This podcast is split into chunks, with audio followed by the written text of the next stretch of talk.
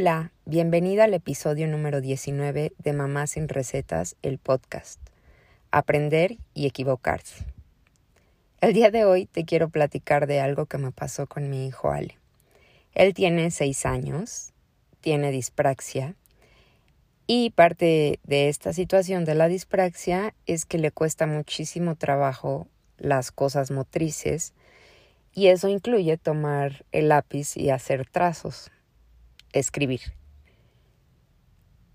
Para él, los últimos años de, de la escuela, que fue segundo de preescolar y tercero de preescolar, fueron muy, muy difíciles. Y no porque realmente le vaya mal en la escuela, pero tarda mucho en escribir. Su mano realmente realmente le duele porque se está forzando. Es un, pues sí, un esfuerzo enorme el que él hace para, para escribir. Sin embargo, lo está logrando, pero no, no era algo que él disfrutara o de lo cual se sintiera como orgulloso, ¿no?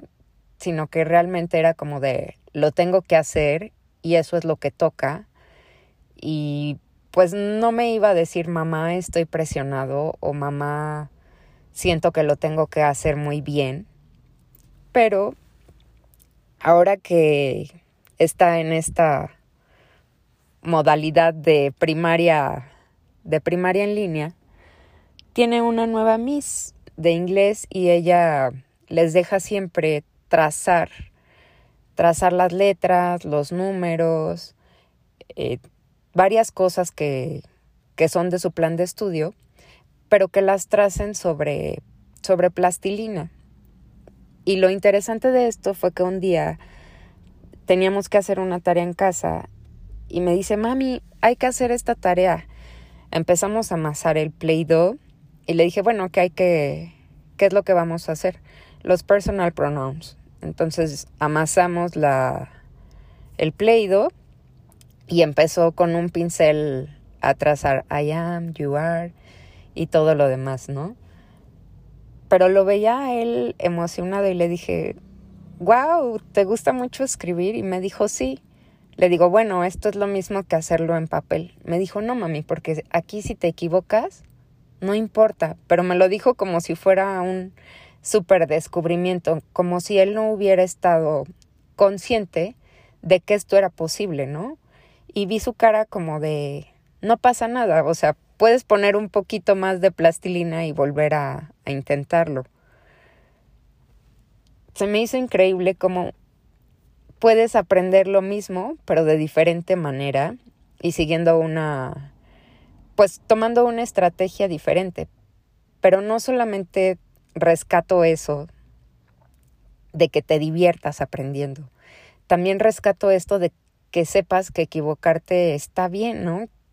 Todo se trata de, de practicar. En yoga hay una frase de Patavi Joyce que me encanta que dice practice and all is coming. Tú practica y lo demás vendrá. Tú practica y lo demás vendrá. Tú practica y lo demás vendrá. Y siento que así es todo en la vida, ¿no? Realmente, pero no se nos dan estas oportunidades de, de equivocarnos. Me recuerdo que cuando yo iba en la escuela, recibía una educación pues bastante tradicional y estricta. Tenía un maestro de música que me dijo que era malísima para, para la música, porque no se me daba a mí la, la flauta. Y eh, aunque a mí me daban ganas de, de meterme al coro, yo decía, no, porque él me dijo que soy mala para la música. Cuando quizá era mala para la flauta, pero posiblemente podía elegir otro instrumento o podía cantar o podía practicar mucho más o simplemente pudo haber elegido otra motivación, no sé. Igual me pasó con las matemáticas, ¿no? y hasta la fecha sigo creyendo que soy malísima para las matemáticas. Estoy negada, literalmente, esa es la palabra, porque me niego a ver números o a hacer cuentas o a, o a querer aprender más porque se me quedó muy grabado en la cabeza que yo era mala para matemáticas. Entonces, imagínense, lo mismo me pasó con, con educación física. Casi, casi siempre me pegaba el balón, como que yo no había encontrado mi, mi deporte y sentía que realmente no servía para nada que tuviera que ver con mover mi cuerpo. Y la verdad es que no, realmente ahora que soy adulta me doy cuenta que soy muy hábil para eso y para un montón de cosas. Nada más que a veces no tenemos las, las guías correctas, ¿no? Y no solamente se trata de, de la escuela, a veces nuestro mismo entorno nos está diciendo eso, ¿no? De si te equivocas no, no está bien. Ahora que lo pienso, siento que esto fue el inicio de mi de mi perfeccionismo, ¿no? De querer hacer las cosas bien o querer sobresalir. La verdad siempre me fue muy bien en la escuela, pero no porque fuera una una chica brillante, sino porque me di cuenta que con constancia y dedicación pues también se podían lograr lograr cosas, ¿no?